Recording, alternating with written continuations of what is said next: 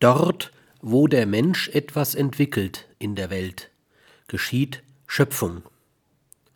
Schöpfung verwirkelt sich da und da vor allem, wo etwas geschieht in der Welt.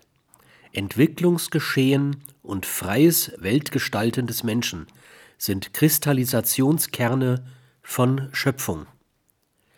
Erst dieses Verständnis von Schöpfung befreit Gott von der Rolle des Lückenbüßers, der immer und überall da einzuspringen hat, wo das Geheimnis des Anfangs ungeklärt ist.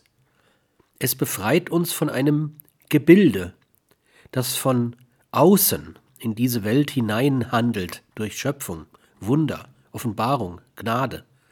Gott ist im Schöpfungsbezug in allen Dingen derart gegenwärtig, dass sie ohne seine Gegenwart nicht sein könnten. Wenn wir Gott nicht in allen Dingen suchen, werden wir ihn niemals finden, niemals erfahren.